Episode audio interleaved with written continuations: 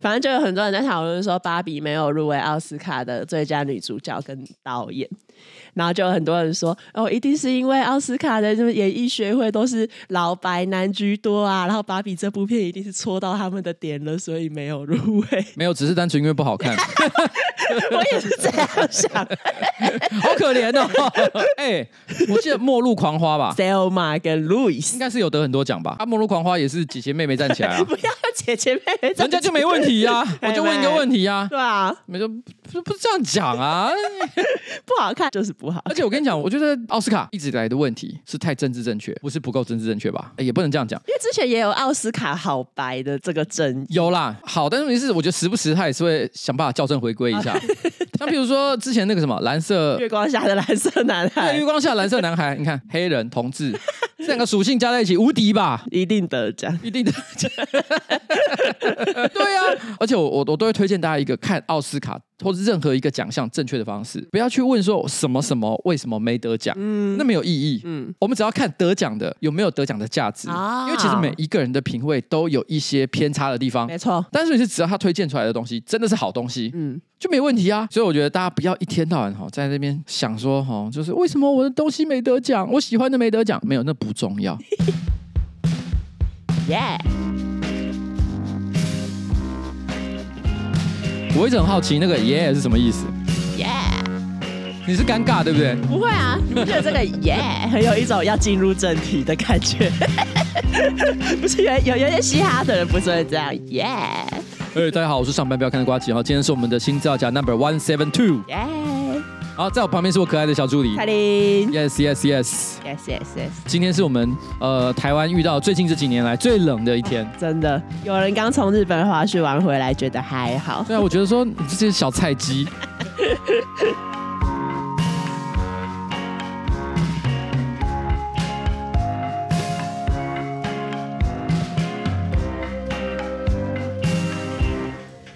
好了，OK，来，我们今天哦要被冲下小。来讲一下网友的回响，因为上周我们不是有讲到那个中国的有一些学校会收午休费，我们那时候不是说，哎，不知道其他的地方有没有午休的这个习惯，然后就听众呢就说，我现在在福冈交换，其中一门绘画课要分享自己以前的回忆，我分享了关于学校午餐午休的事，但除了同班的台湾同学之外，德国、荷兰、法国和身为日本人的老师都感到很惊讶，因为大家都没有强制午睡的时间，日本有午休，但都只是吃饭而已，其他国家也都只是吃饭或者是玩耍，交换生还有。一个活动是到当地的小学交流，体验国小的营养午餐。国小生也是只有午餐没有午睡。挂号，因为是六年级，所以那一天应该是一整天的课。所以说呢，台湾有午睡文化是一件很稀有的文化，要好好珍惜。有没有可能只是一个陋习？其实应该要革除掉。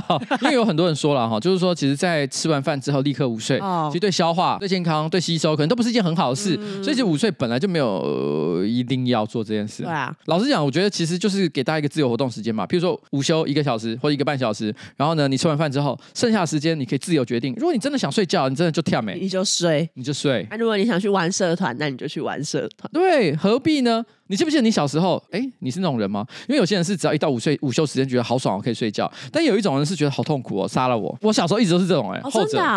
对啊，我小学时候很痛苦，我从来没有真的睡着过，然后我都一直在那边动来动去，会被老 老板老师那叫出来骂说：“秋姐，你到底在干嘛？”我是国中国小的时候很讨厌午睡，因为我我会觉得比起午睡，我干脆拿来写作业还比较好。可是高中就因为都很累，所以会觉得想要午睡。高中为什么会觉得很累呢？很累啊，老师教的我都听不懂。我觉得，我觉得雄女的功课都好难，考试也好难，然后每次念书念半天也看不太懂在干嘛。难怪你只有考到正大。对啊，就是就看没有了，考正大已经很好了，好不好？但因为我的系也不算是正大那种大家就是热门的科系，不要妄自菲薄。啊，不要妄自菲薄，还要重视自己每个选择。对，土耳其耶，土耳其，土耳其，土耳其语，来讲一句来听听。没好吧。都只会讲，只会讲你好，不管谁问，只会讲你好，谢谢。哎、欸，我突然想到一件事，什么？因为大家小时候一定经历过那时候，就是比如过年过节回家的时候啊，你会跟一些比较没有那么亲近的亲戚碰面，然后他们就会说：“哎、欸，现在哦，女儿长这么大了，念大学了吧？”嗯，嗯对啊，她现在念正大，其他人就会投来艳羡的眼神，说：“哎、欸，那你她念什么科系啊？”然后她妈妈就嗯。呃土耳其语，然后全部的亲戚都静默。不会不会，我跟你说，我的亲戚都很体面，他们都会说：“哇，土耳其语系长大以后要去卖冰淇淋吗？这边这就是没水准亲戚，亲戚都有留言，以后可以去那个夜市摆摊卖冰淇淋。啊，你可以当无缝。好，然后因为上周呢，我们就讲到那刀削面的话题，那就有听众呢就说，哎，我国三以前呢也是没有吃过卤味，高三以前没有吃过串烤，我也不敢自己去买，因为我不知道要怎么点餐。哎哎哎，我觉得这个我很有共鸣感，我也很有共鸣感。你第一次自己买卤味什么时候？哇，真的很大了呢。我也是出社会之类的，我是大学耶，第一次买卤味，我就先在旁边观察别人到底怎么点，之后我才默默的走去，然后按照别人的动作在那边加东西。因为我觉得的确有一些餐点其实是有门槛的，我也觉得，就是你你在你真的觉得好像自己不会丢脸以前，你不敢轻易尝试。没错没错，要不举例来讲，好啊，有一个有门槛的东西，蒙古烤肉。不过蒙古烤肉因为很多时候是小时候你爸妈带你去，嗯嗯，那第一次的时候你一定会有一种紧张感，哎，这个调料什么通啊，它吃法很多样，有的人可能小学的时候。爸妈就教过他，啊，有的人可能要比较大一点点。我觉得其实饮食就是这样的事情嘛，所以其实真的大家哈不要觉得这件事情有很奇怪。哎、欸，没错没错，刀削面没吃是 刀削面没吃，还好还好还好的吧。哦，但上周是有网友说，韩国刀削面跟我们平常知道的刀削面不太一样，就是韩国的那种刀削面应该比较像是刀切面，但反正就是外形不太一样啦。哎、欸，奇怪，我们上次有提到这个吗？还是我前阵子有看到一个新闻，好像是在高雄还是哪里，它有一间很有名的经营几十年的刀削面店。你说变成不削面呢？不削面，哦有有，那个是有听众就是说，在高雄的好像是三明区吧，有一间刀削面，他说那间刀削面很好吃，然后他就是也很常去吃，可是好像就老板娘觉得削面实在是太累了，所以就直接把招牌改成不削面，从此以后不削，直接用工厂进口啊，对，有点类似这个感觉。但是老板娘直接改招牌，我觉得很屌，不削面，对，明确告诉大家说，我这间就是没有要削，没有要削面。哦，因为其实我不知道。韩国差在哪里啊？但台湾的刀削面基本上，应该说，或者是说中国菜系上的那种刀削面，嗯、它其实是要手上拿的一一大坨面团，然后在那边用很利落的动作。哦、你有看过吗？哦，有，以前不是有一些行脚节目会播？对，你你日常生活中也要吃过吧？就没吃过，就没吃过、啊。手上拿一大坨面团，那个面团看起来蛮重的哈。嗯、然后接下来拿一个有点像 L 型的一个铁板、铁块、铁板啊，快速的这样咻咻咻咻咻。然后那个面条呢，会用一个非常漂亮的抛物线唰掉进滚水里面。哦，哎、欸，其实那看起来真的是一门厉害的手艺啊，新鲜现做。哎、欸，新鲜现做。然后上周呢，讲到有一个脸书社团叫做 Are We Dating the Same Guy？然后就有听众呢说，我想要补充，我长期呢潜伏在这个社团里面，那是一个审查很严格的纯女性的 private group，在内的女性也不能透露这个社团内的内容，甚至是这个社团的存在。哎，这不是那个斗争俱乐部吗？第一条，你不能提到斗争俱乐部。是哎，这是女性斗争俱乐部。他说，如果有针对男性的人身攻击，其实是会被管理员马上删除的。老实说，我觉得这个社团呢就这样被讲出来，实在不太好。因为其实，在里面呢，也常常看到一些约会的受害妇女求救，再加上像是 LA 这种大城市的约会风气真的很糟糕，小心一点是蛮必要的。希望不会有更多的男生再去打扰或是检。举这个社团，这样我突然间有一种罪恶感。其实我觉得还好，因为这个社团有自己的维基百科条目，嗯，然后有超多美国媒体都有报道过这个社团。不，不是我的意思是说，我觉得我因为我上周其实我对这个社团不是很了解嘛，那我们也有做出了一些评论，但是我觉得也许不没有做到非常公正的一个、哦、一个一个一个解释啊，嗯嗯，所以我觉得可能会有人产对他产生误解。但如果说它是一个女性 only 的社团，而且其实它本身对于言论呢，其实有一定也有一定程度的审查，再加上它其实最主要的目的，可能是让大家把自己的这个很糟糕的一个约会经验。分享出来，以免后续的人受到更多的伤害。我觉得如果是这样的话，它蛮有它正面的意义啦。而且这种类型的社团，可以想见，一定会有一些真的好事的男生，会觉得说，哦，你们在里面稀稀疏疏起来冲他小，然后去检举他，然后让他很难存续。如果我们真的误解，因为我们也没进去过，那好了，不然我就匿名想办法进去看看好了。什么？人家就说男性不要去打扰，干你什么事？好了，不行啊！我的意思就是说，提供大家另一个观点，另外一个观点。接下来呢，有一个听众。他就说：“我想要分享我听新资料夹 EP 一百七十的一些趣事。照惯例呢，每周六上午是我准时收听新资料夹的快乐时光。但早上刚起床的时候呢，我感觉到肠胃有点不舒服，所以我就先躺在床上。但我还是播放新资料夹来听。就在我听到彩铃呢讲到美国演艺圈八卦的那一段，因为资讯量太过庞大，我头开始痛起来。就在彩铃突然发出‘哦’的一声。”其实我有发出“哦”的一声嘛？我有点忘了。然后他就说，我也突然感觉一股劲儿从肚子涌上来，我拿起旁边的垃圾桶开始呕吐。后来送医之后呢，发现是急性肠胃炎。医生说应该是前一天有吃到不干净的食物，如果不是那么早吐，我应该也不会这么早就医。而且呢，多亏彩铃那一声，我吐完之后人也舒服多了。感谢瓜吉彩铃每周准备优质的内容给广大听众，虽然内容会听到让人吐，但还是相当好听。我看不懂这个是什么。你触发了他内在的一个疾病，对。啊，他吃坏肚子，吃到一些不不好的食物，你的哦，把他的那个负面能量 一口气激发出来，他的那个肠胃对我这个哦有点反应，所以。你你跟那个灵媒治疗师是一样的，你知道我意思吗？你隔空治疗，我隔空治疗，而且用音波，然后接下来然后进入到我们本周的叶配，我们本周的叶配干爹是情趣职人。那在介绍我们本周的干爹之前呢，我想要跟你分享一个新闻标题，吓死我，你知道吗？因为我刚想说，因为这次情趣职人是女性的一些道具，然后你说我要分享我的经验，我说 嘎，你要分享阴蒂高潮？没有，不是，我要分享的东西呢，是因为很多女生在用性玩具的时候，感觉脑袋里一定要有一个性幻想对象哦，所以我来介绍这一个很值得大家幻想一下的对象给大家。很抱歉，就是我知道有些人会做这件事情，我并不会觉得很很困扰。那如果你为了这件事情有罪恶感的话，我跟你说，no，不用有罪恶感，你可以尽情的想，是不是把话题带到自己身上？好，我要介绍的这个对象是谁呢？是成龙。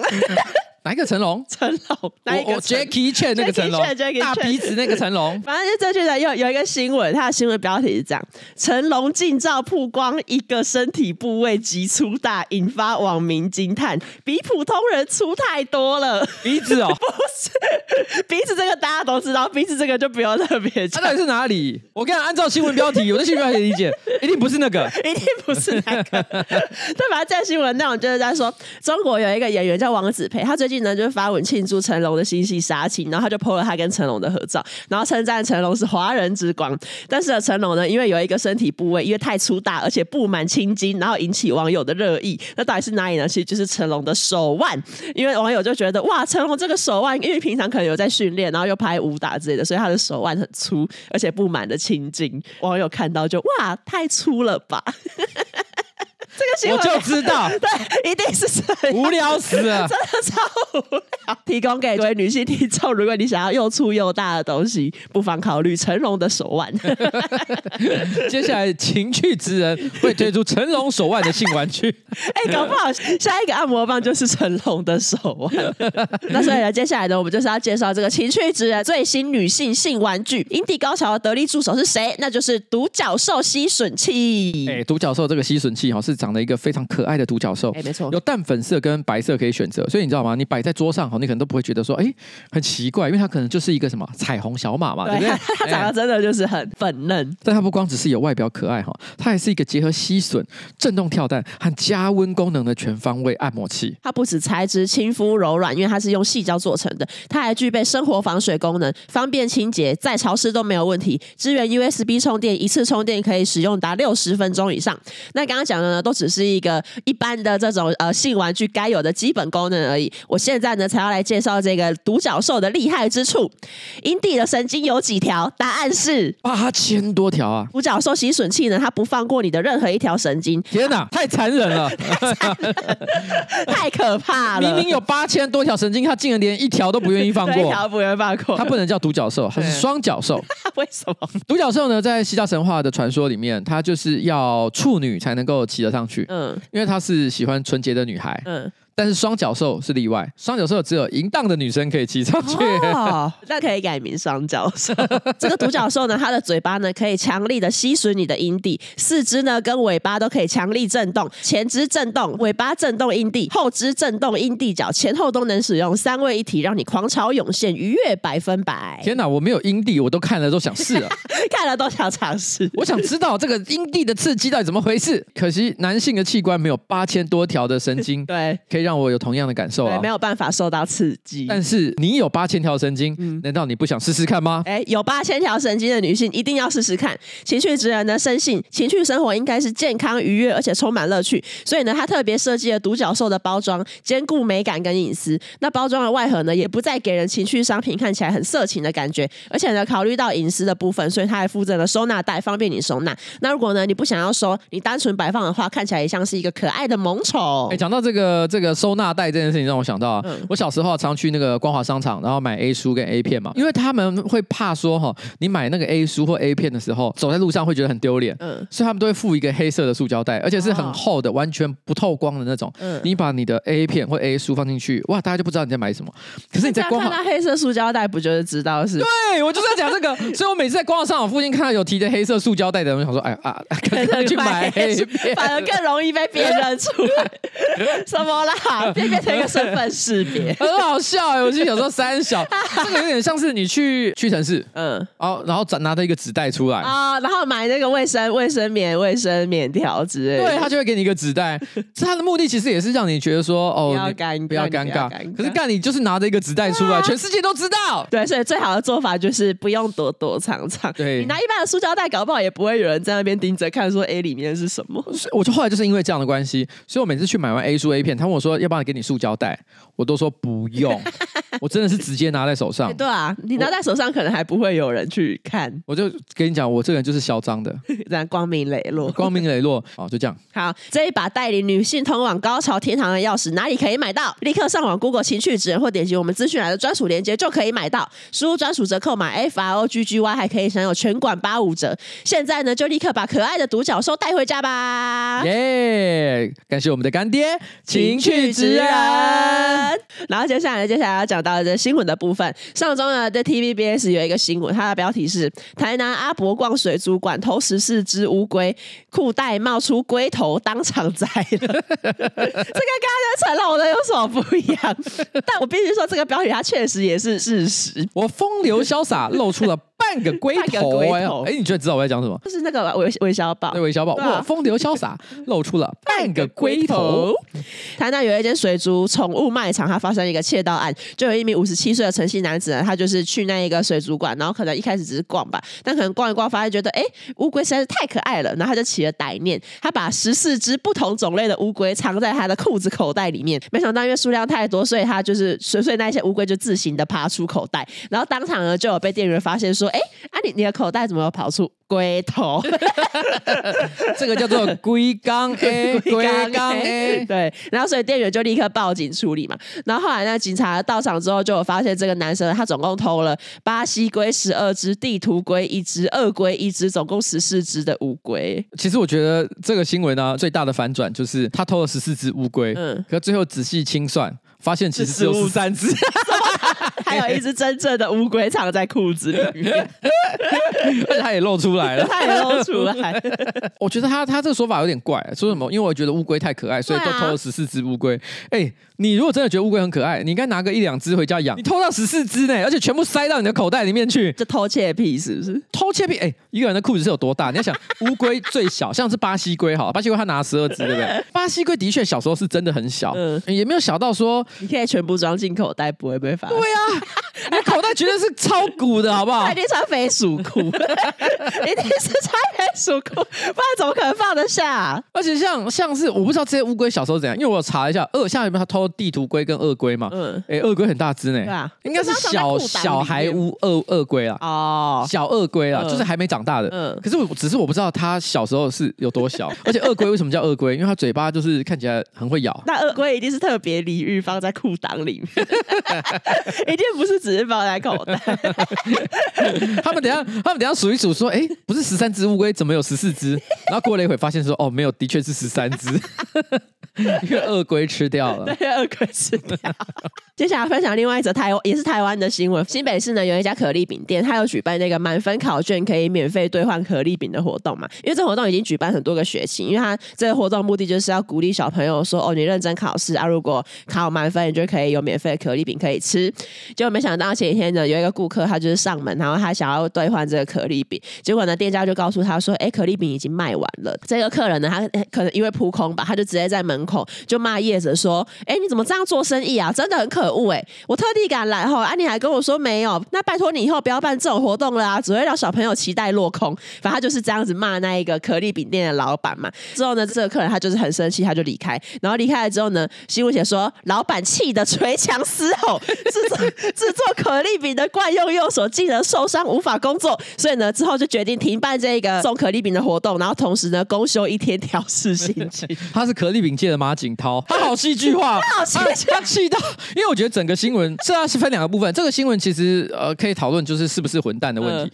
就说这个老板是混蛋吗？因为他说好嘛，你拿百一百分的考卷来，你就要提供可丽饼，对，哦，但是问题是他卖完了，所以他有有晚到的人就没有拿到，那他这样是不是很混蛋？你觉得？我觉得不是，因为其实店家有在网站上写说，通常售完就没有了。对，我觉得，啊、我觉得所有的店家都是售完就没有了，啊、因为那原料都是有保存期限啊。对啊，他们其实通常都是像那种可丽饼店，他们通常都是可能当天起来，然后把那个粉浆调好了之后，然后卖完就没了嘛，呃、对不对？呃、所以你要他怎么去生出来？他也生不出来啊，他就没有嘛。你要逼他什么？对啊，而且你要换，你就是早点去就一定会有啊。我觉得绝大多数这个社会上正常的人都会同意，就是他不是一个混蛋。没错，没错。那但是问题是呢，他为了这件事情气到捶墙壁，把自己的手捶到受伤，对哦，真的是他很疯哎，他很疯，他很情绪防备，我只能这样说。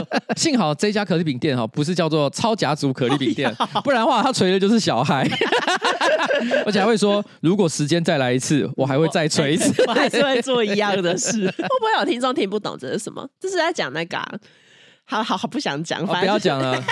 要解释听不懂的，我们不解释。那就不解释，就自己去查。对，自己去查好不好？不过你知道这件事情吗？其实考一百分可以换很多东西。我之前去彰化还是哪里哈，我有吃到一间臭豆腐店。你们只要拿哈那个一百分的考卷来，我就请你吃一份免费的臭豆腐。已经持续这个传统三十年还是四十年？那我觉得后来可能就慢慢的流传开来啊，大家也觉得这个想法很好，所以很多店家就会提供这种一百分的奖励给呃附近的小朋友。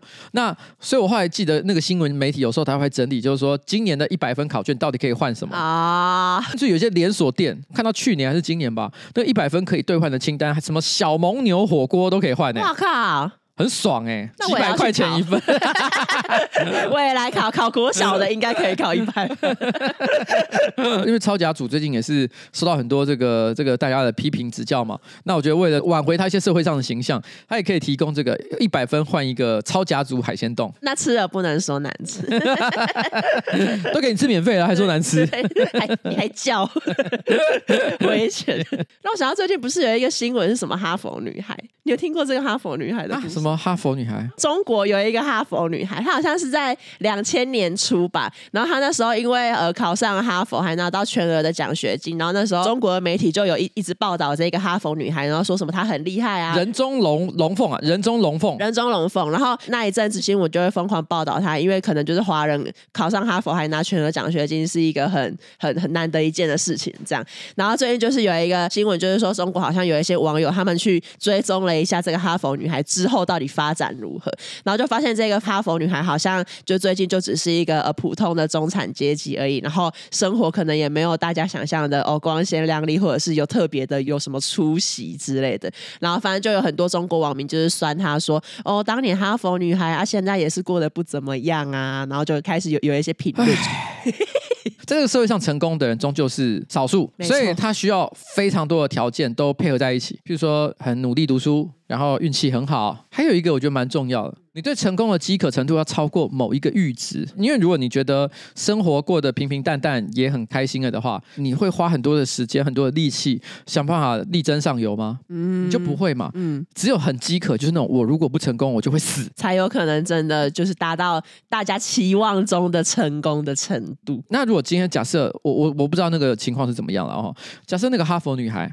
他本身就是觉得他现在的生活也很好，大家也没什么好管的。对啊，关你屁事！我就是在想这件事情，我想说，哇，大中国的网友很严苛哎，就人家现在也只是过自己的生活而已，还要被拿出来说，哦，你当年考上哈佛还拿奖学金，现在也是过得一般人的生活。我说这这这也要讲，过一般人的生活还不错吧？对啊，对啊，就是你看看眼前这个正大土耳其系。土耳其语系的人，他现在在干什么？你有在做任何跟土耳其语有关的工作吗？也也没有，也没有。你那四年完全是个浪费，完完全是在学校里鬼混。反正就是有有刚好有看到这个哈佛女孩的新闻。接下来那那演唱会的你们想要讲？有啊，讲啊，讲啊，讲啊。反正一样是中国的新闻。中国呢，上礼拜也有一个新闻，就是说有很多个网友投诉啊，就是说他们本来要买林俊杰在成都演唱会的票，结果抢票成功之后呢，发现这张票变成林子祥的演唱会。然后，而且那个售票业者居然以哦演唱会隔天就要上演了为理由拒绝办理退票，所以就变成说啊，你要么就是去看林子祥，要么你就是不要看。林子祥接受访问的时候回答：“这是我们的选择。”什么啦？我们的选择是什么？他的歌是不是？这个是他的歌啊！是啊，他跟叶倩文唱的歌。这是我们哎，这这是我们的选择。我今天早上来录音前，我还在那边听什么“男儿当自强”还是什么？然后那个你是比较后后期的歌了，好像比较常听到。我看我最喜欢他的一首歌叫《敢爱敢做》。嗯。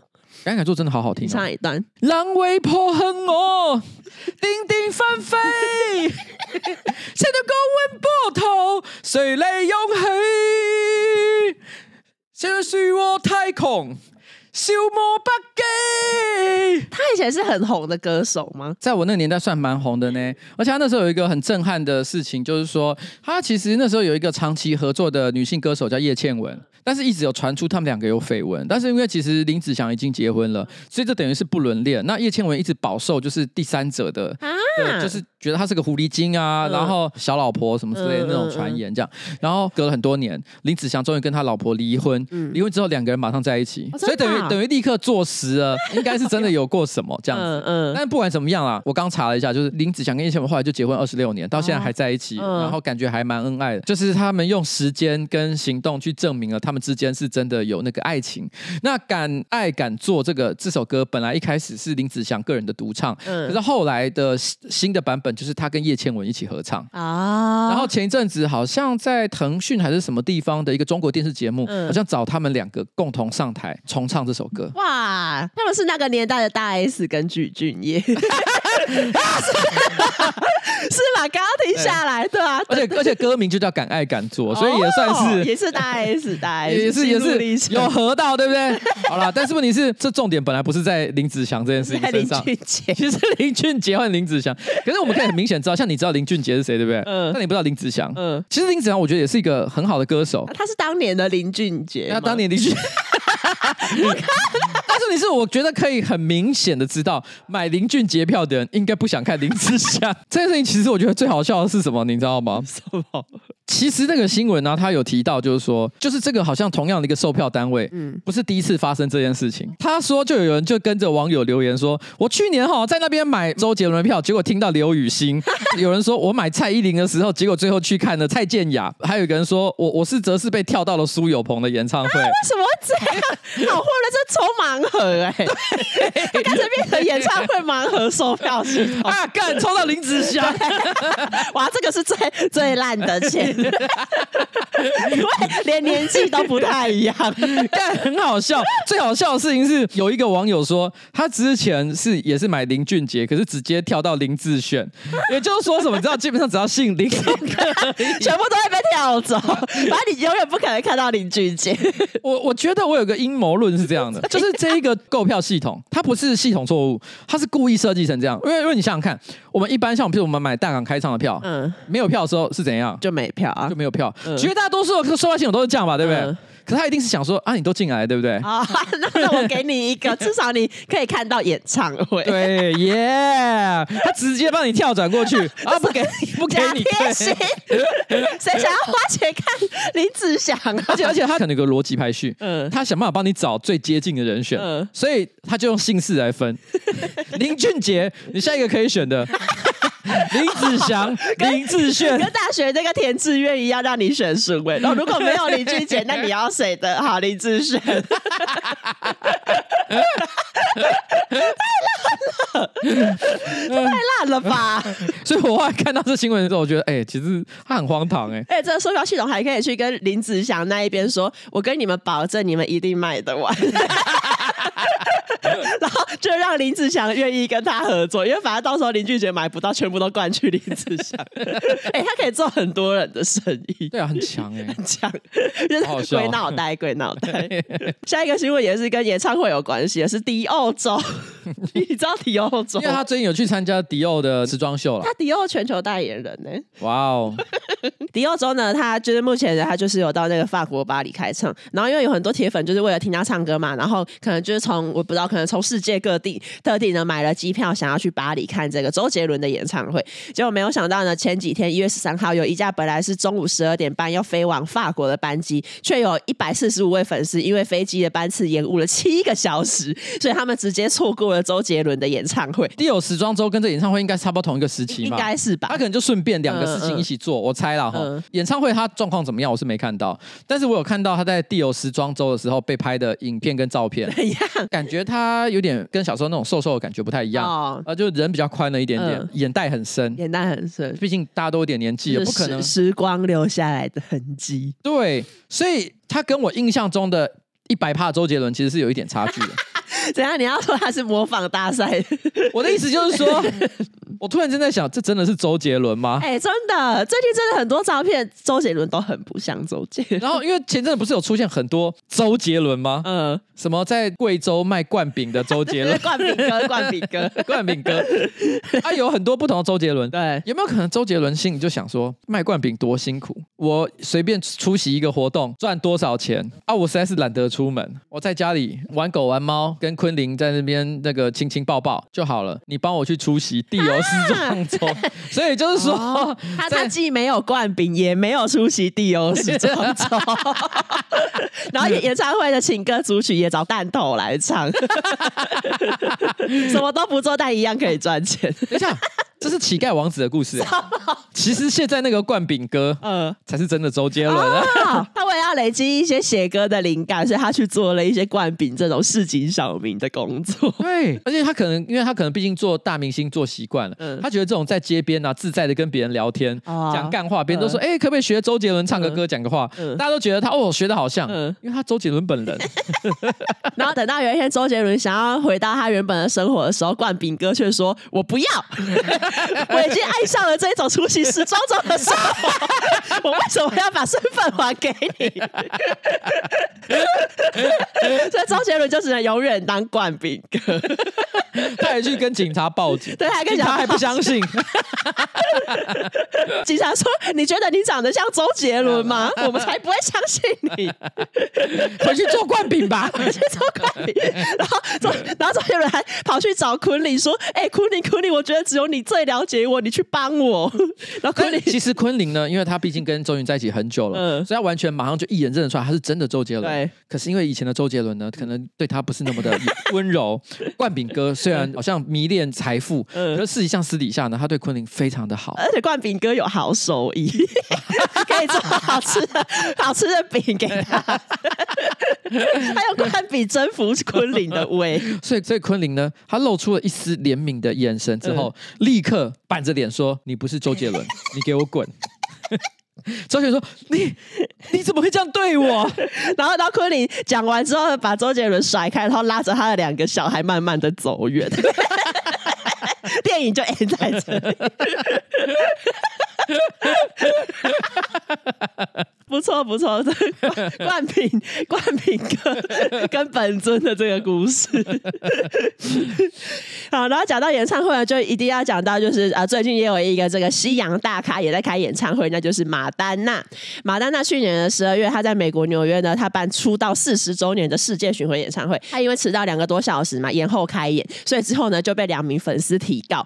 然后这些粉丝呢，就是说马丹娜拖了两个小时才开场，那演出结束的时候呢，已经是凌晨一点了。那他们呢，隔天呢还要早起上班之外，他们还被迫要在大半夜面临有限的公众运输的选择，因为半夜可能就是地铁也没有，然后公车也没有，可能只能坐计程车，然后计程车又很贵，因为深夜而产生的额外交通成本之外，呃，马丹娜拖了两个小时这么晚才结束，也影响到他们隔天照顾家庭的能力等等。所以呢，他们目前呢对马丹娜提高之外，他们也积极的寻求其他的受害者，想要提起集体的诉讼。马丹娜是迟到的惯犯，像二零一九年的佛罗里达也有一位歌迷也是主张说。马丹娜在演唱会中迟到违反了合约，就是因为一开始售票的时候都有明定说演唱会是几点到几点嘛，然后他就觉得马丹娜没有按照时间出来，那这就是违约。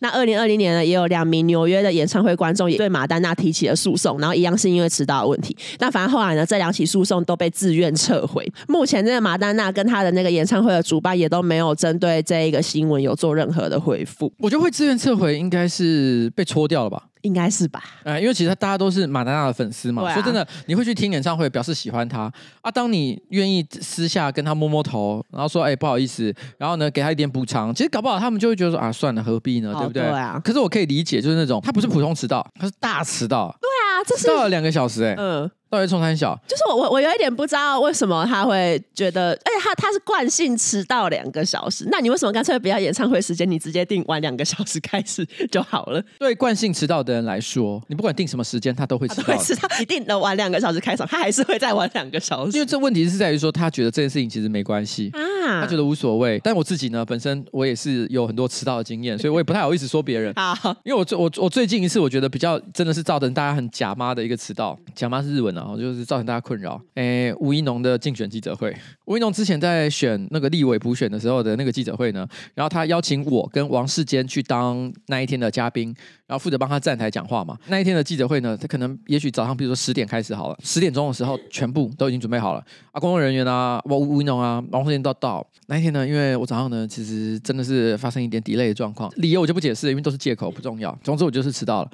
那我本来以为他们会先开始，因为很多这种政治的记者会，哦、他们都先开始讲。你也没差，反正主角有在就好。主角就是先讲嘛，啊，讲一讲，讲一讲。啊可能会第二换换换换完瞬间，我第三个讲就好了。就他们大家都在等你，是不是？对，而且而且据说那天他是有对外开直播，假设十点对不对？十点直播就开了，然后大家就看到所有的人都在那边等了大概可能十几分钟吧。我当天大概就迟到十几分钟的情况，这样。我想说十几分钟刚好他们两个人就还来得及讲完，我本来觉得就还可以，没有。那一天就是我冲进去的时候，发现直播已经十几分钟，全全部的人摄影机全部都看着我，一副在等着我。就是你是迟刻魔，我真的很抱歉。我我知道我真的错了，我没有想到是这个情况，我只能说真的很抱歉啊，真的让让我当下真的觉得无地自容。你觉得浪费了大家的时间？但是你是好，因为毕竟那个重点不是在我，其实是在吴一农身上，哦、所以我觉得我当下如果花太多时间去解释什么我迟到会干嘛，就、哦、没有意义。呃、所以我只好反反而会被讨厌。所以，所以我只好故作镇定，然后很 happy 的把整个事情给讲完，好像一副就是我没有犯错，但其实我知道我犯了很大的错。但是问题是，我知道我没有时间，没有那个余裕去去去解释、去道歉。嗯嗯，因为这太太不得体了。嗯嗯。然后因为呢，这个马丹娜的新闻底下就其实有很多马丹娜的粉丝也都有留言说，哦，我在哪年哪年哪年去看了马丹娜什么演唱会，那天他还是整个大迟到。然后就也有很多爸妈就是说，哦，因为马丹娜大迟到导致整个行程延误，然后我我付了育婴费、托婴费就还要增加，就也有人有过这种抱怨。那当然底下呢，就也有人抱怨说，哎，不止马丹娜，有其他的歌手也是常常呢在演唱会迟到。有一个网友，他就是说，我曾经呢在呃某一年去都柏林看 Guns N' Roses 的演出，那个时候的 EXO Rose 呢是唯一的原班人马。我不知道他在说哪哪个时期啦，因为 Guns N' Roses 尤其是他沉寂很长一段时间，一直到最近大家都年纪一大把了，头秃了，然后肚子变大了，才又重新又组合了一次。对对对。所以其实我不知道他在说哪个时期这样，嗯，反正就是某一个时期这样。然后他就说，当时呢这个 EXO Rose 呢他迟到了两个小时，那现场有很多粉丝，因为就可能就等到很生气，而且很多人都已经喝醉了，所以呢，EXO Rose 上台的时候，大家就嘘他，然后有的人呢还朝舞台丢瓶子。那那时候 EXO Rose 呢，他就说，如果再发生这种事情，他就会下台。结果呢，他才刚讲完，就有另外一个瓶子飞过他的头，所以 EXO Rose 他就直接下台，而且没有再回来。然后接下来呢，大家大概等了一个小时吧，然后之后就是场地的灯光整个全部开启，然后工作人员就出来说，哦，演出已经结束了哦，然后大家才离开。但他听说后来呢，这个 EXO Rose 有回到现场，然后继续把整个演出完成了。这是什么彩蛋的概念吗？在考验谁是真心的粉丝。就所有的那个工作人员字幕都打完了，都打完了，然后突然之间发现，哎 还有另外一个就是呃呃有一个 hip hop 歌手，他叫 Lauryn Hill。我觉得这个可能大家比较没有共鸣，因为他比较不是那种什么流行音乐的那种歌手。但反正 Lauryn Hill 呢，就是有网友呢，就是说我很久以前呢去看过 Lauryn Hill 的演唱会，那一天呢我开车到演唱会现场之后，我把车停好之后把车子锁上，结果发现哎，我把钥匙跟票都锁在车里面，我就赶快打给美国汽车协会请求帮助，还想说哦完了，等全部都用完，我一定来不及看 Lauryn Hill。搞了半天，我终于把车子解锁，还拿了票去看演唱会，发现哎 Lauryn Hill 根本还没开始，我们甚至还多等了半个小时他才开始。然后反正他就是要说这个呃 Lauryn Hill 他也也是一个惯性迟到，因为我那时候有去看了一下，就 Lauryn Hill 也有回应说他迟到了这件事情。他那时候好像就有说，他其实不是因为不爱粉丝，也不是出于对粉丝不尊敬，而是他觉得他现在的一切，他对于音乐啊，然后他现在有的成就都是神给他的，啊神准许他。迟到，他是信什么邪教？就不我相信一般，比如说基督教的上帝，不可能会跟你讲说迟到没关系。对，那反正他就是说神准许他迟到，然后他就说他在呃迟呃就是没有上台的那段期间，他都是在后台等着他的能量跟现场达到一致之后，他才会上台演出。所以他就是其实完全没有对于他迟到有觉得很怎样，因为他就是觉得神准许我这样做，超超怪的一个人。不管他信的是什么神，都不要介绍给我。不要介绍。但其实我看到有有另外一个人，他就是有说他在七零年代的时候有看过猫王的演唱会，因为猫王表定七点半演出，然后七点半的时候其实有很多观众都还没有入场，可是现场就是广播说，因为猫王就是非常准时，所以他们就是即使观众还没有全部入场，他们也是七点半就会开始，然后准时开始之外，还准时结束，就是猫王就是在表定的时间开始结束，然后离开整个场地。那这个人年纪是有多大？他同时看过猫王的演出，又看过现在的乐团演出，说说说他们是不一样的。他刚刚说七零年代啊，我想看他七零年代听猫王，我假设那个时候他二十岁，跟你差不多吧？我听过七零年代的演唱会。你哎，你是几年？你几年出生？一九七五年出生。我现在在算数学给你听。如果他七零年代，他假设他二十岁的时候去听猫王，那他就是大你二十几岁，你知道吧？他这表示什么？他现在已经七十了呢。哦，差不多，差不多。你看，他是一个，他是一个资深乐迷。对，就是跟大家分享一下。然后接下来呢，接下来呢，我要分享一个跟阴茎有关的新闻。我希望大家不要误以为我们就只喜欢讲屎尿屁跟阴茎，因为这则新闻讲的不只是阴茎，它是一个文化现象。因为我只想说，这集好像讲到很多阴茎，然后也讲到情趣值，好像就可以顺便讲一下这个我觉得蛮有趣的新闻。二零二零年的五月呢，在美国某一些拥枪者的这个群体里面有兴起一个脸书社团，就又是脸书社团。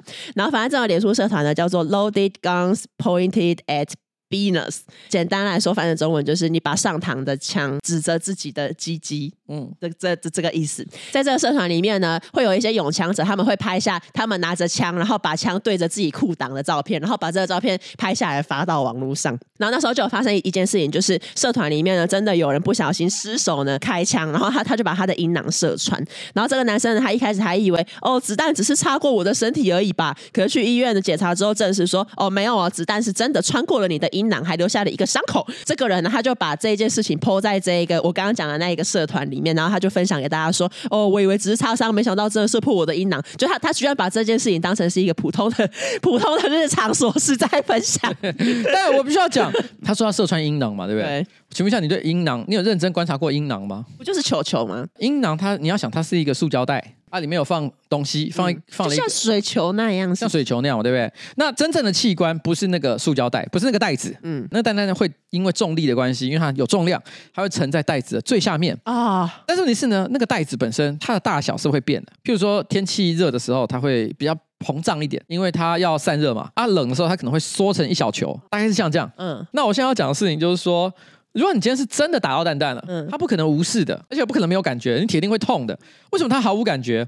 因为他打到的是塑胶袋，所以就说你知道吗？他是在一个非常罕见的一个几率的情况底下，他就噗。然后一枪、嗯、一枪打过去，嗯，然后，他没什么感觉，以为只是个擦伤，嗯，结果没想到其实他是穿过了那个上面手提把的部分，那个塑胶袋手提把的部分、你说皮的部分，这很扯，你知道吗？哇，这个是千分之一的几率，你不知道他怎么做的，而且做到他毫无感觉。但还好，就是这个人他后来呢去医院检查之后也没有真的伤到要害，然后他的生殖器呢也是功能正常，甚至还在就医之后的隔天继续上班，回归正常的生活。但重点是呢，就是他他把这些经验在社团里面分享给大家之后，社团里面的成员就整个疯了，然后他们呢就甚至呢就还称把阴囊射穿的男性说：“哇，你简直是 king，你是这个社团的王，the king。”然后这社团的管理员还把这个男生也设成社团的管理员。为什么会有这一种社团的存在呢？Vice 就是美国的一个媒体，他就有特地还发了文章，就解释说为什么会有这种拿枪指着裤裆然后拍照下来的这个情况。然后这其实呢就是要从拥枪者开始讲，因为枪支文化其实在美国也是一个很。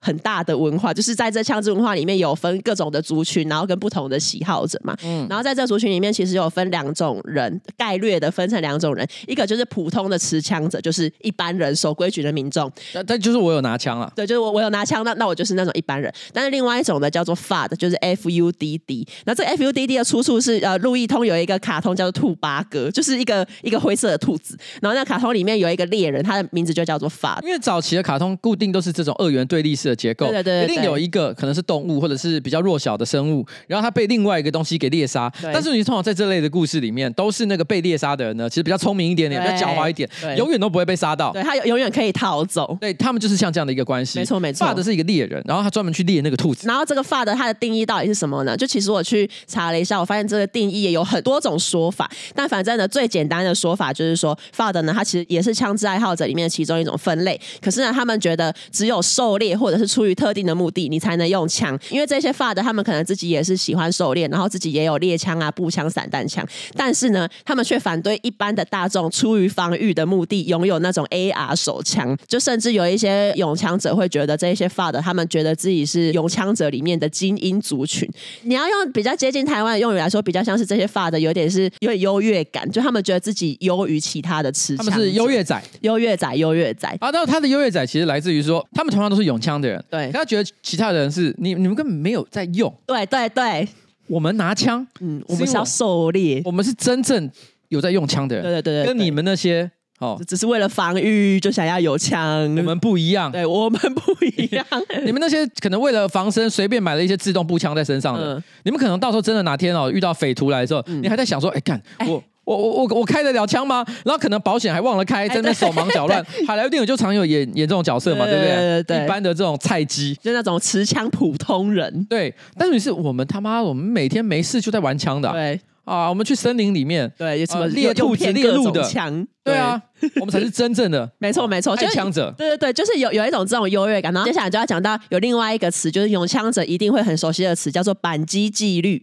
其实这个词，我我昨天有问吴东业，我就说，哎，你知道这个词吗？因为他不是才刚当完兵，然后我我觉得就是如果军中有在教用枪，应该也会教到这个词。然后他就说，是有一些拿枪一定要知道的知识，可是没有特定的一个词叫做扳机纪律。扳机纪律在台湾没什么人在讲，可是这个概念台湾也是有的。对对对，绝对不可以指人，你只要拿枪指人，不管那个枪里面有没有子弹，就在那边呃很轻松讲说，哎呦，我里面你看弹夹都没放，嗯，你也不可以随便把枪指着别人，哎，因为其实有因为有些枪的构造不同，没错没错。里面可能会有一些枪，其实，在你没有完全清空以前，里面可能还是有一两发子弹在里面。对，所以其实这个扳机纪律就是指说，为了以防这种智障的意外发生，你不管怎么样，就是不能够拿枪去对着别人。而且就是，除非呢，你已经瞄准目标，你真的确定要开枪了，不然你的手指也绝对不能放在扳机上面。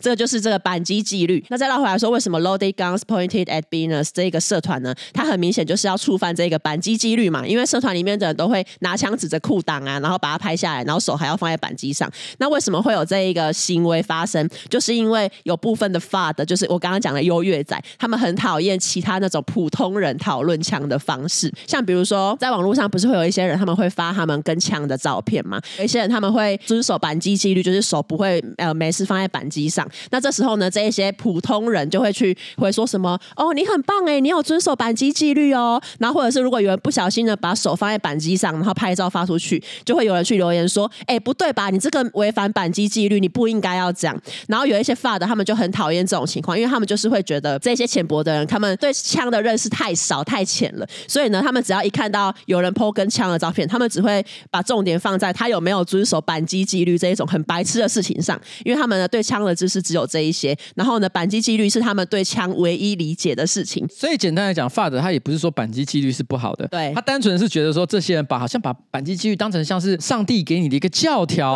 我觉得在几乎所有的族群里面都有类似的东西。没错，举个例子来讲好了，像是我相信你们这些呃追星仔，嗯，一定有一些你们觉得绝对不可以做的事情。是有是有，我不知道太多，但我不要解释，我随便举例，滑板的社群，嗯，有一个行为是被禁止的，很像扳机几率，嗯，就是拿板的方式。哦，你知道这件事吗？我不知道。正确的拿滑板的方式呢，就是你把板子打横，用你的手掌去夹住那个板子的边缘，嗯、然后提在路上走。你如果用另外一个拿法，就是你用手抓住你的那个轮架走在路上，你就会被叫做 poser。哈，就是就是呃，poser 要怎么解释？就是装模作样，装模作样仔。嗯为什么你知道吗？因为他们会认为这个东西，它这有个名词叫 mall grabbing。嗯，mall 就是商场。嗯，在商场上这样子拿着。嗯，他们会认为其实会这样拿板子的人都没有真的在滑，他们只是把它当成配件。因为滑板哈，通常它有涂装，就是有比较酷的，什么骷髅啊、卡通人物啊，都一定是在它的背面。啊，你用 mall grabbing 这个拿法的时候，它才会把它的那个背面显示出来。嗯，所以你等于是要把那个图拿给大家看，说，哎，你看没有，我在玩板。嗯，然后他们就觉得说，这些人就是矫情的人。但是为什么这个东西叫 mall grabbing？有是有原因的。这是我的推测啦。其实我很常这样拿板。一开始玩滑板的时候，没有人教我这些知识的时候，嗯、我常常这样拿板。嗯、为什么？因为在去人群聚集的地方，比如像是商场哦，因为人太多了。哎，如果我打横拿，我稍微一个转头，直接就打到旁边的人呢、欸。嗯、我觉得这样很没礼貌。嗯、所以我后来就发现，其实我觉得最安全的拿法是什么？就是我直的，然后贴在我的身边，哦、然后抱，有点像抱着这样吗？对。可是问题是，这个就是违反了拿滑板的规则。哦、怎么那么麻烦？而且早期我还真的被纠正过，啊、他们就觉得说，哦，你这是 poser 的拿法。啊！我心里想说，干哦，我就不想打到人啊！啊这什么理由啊？嗯、可是我后来你会发现一件事，在板的社团里面，真的很老的人其实没有那么在意这件事哦。我觉得都是那些哦，学到一学一点皮毛的人，然后就开始教训别人。我就先。干你你啊！所以我觉得其实很多的族群啊，常常会有出现优越仔，他们对于一些约定成熟的习惯，嗯、会有一些很僵化的想法，他不愿意更改。嗯、因为为什么 FAD 会拿这件事情来取笑，就是在于说，今天 Trigger Discipline 是避免你就是开枪走火让人受伤，嗯、但是问题是你要不让人开枪走火受伤，其实有很多基本的呃，还还有其他的事要做，而不是只有 Trigger Discipline 这。对，所以他就觉得说你只会讲这个事情，他觉得逊呐、啊，他觉得是因为你们这些人是外行仔。像我的话，因为你看哦，其实我觉得这个时候就就讲到一个重点了。有一个那个人不是开头他拿着枪对着自己的鸡鸡对拍照，然后就走火，砰就射出去。嗯、他其实从一开始就违反了 trigger discipline。嗯，其实有一个最基本不会发生这件事情的做法是什么？你把弹夹退掉，嗯，然后确认枪膛里面有没有任何残留的子弹。哦，对，你所有的事情都已经确认好之后，嗯、你拍照又不会拍到那些东西。嗯、对啊。所以就算开着保险，嗯，也不会有什么危险啊。对啊，我觉得正常人不是应该要这样拍照？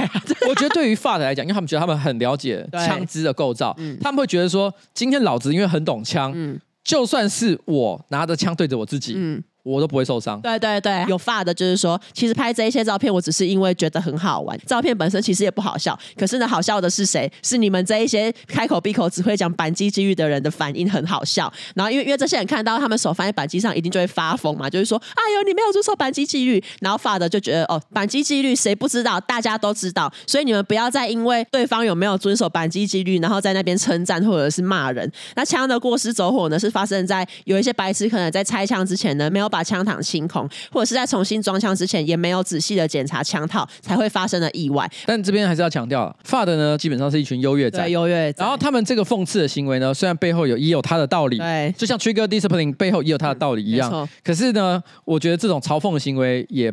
不能说是对的，对啊，因为 trigger discipline 之所以一开始存在，就是因为假定这社会上有许多持枪的人可能会造成危险，对，为了降低危险的几率，所以他们设计一个非常简单的规则，反正你拿枪就不要指人，对对对，你不要指人就不会发生意外，那你手就是不要放扳机上，就不会不小心开枪。前阵子去年吧，台湾才发生了一个社会新闻。啊，就是你有看到那个影片吗？有一群就是黑帮分子吧，嗯，他们在聚会喝酒聊天，其中有一个人就拿枪指着自己的头，然后就爆头了，不小心就爆头了，这就是这种智障的行为，毕竟。台湾并没有呃，除了原住民之外，并没有什么打狩猎文化。嗯，就算是黑道，嗯，长期持枪的这些这些非法分子，嗯，他们也不是真正很了解枪支的，因为他们没事不会开枪。对，所以他们当他们做出了违反 trigger discipline 的时候，就是会发生这么智障的事。没错。然后军中不是偶尔时不时也会听到，就是那种不小心开枪走火的事情。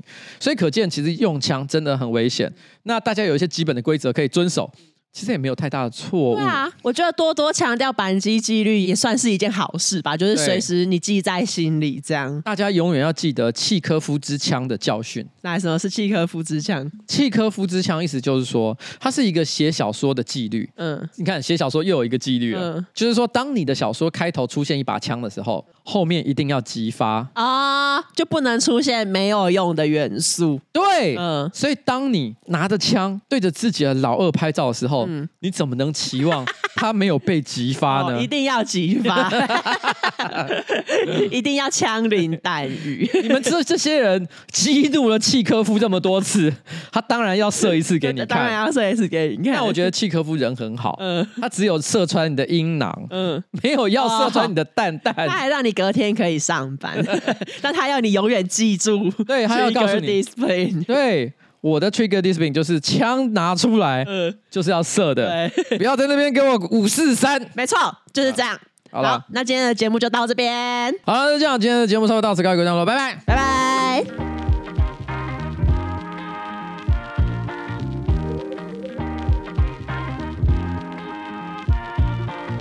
你是不是又要迟到了？你不是要开会？对啊，我迟到了。哎，等一下。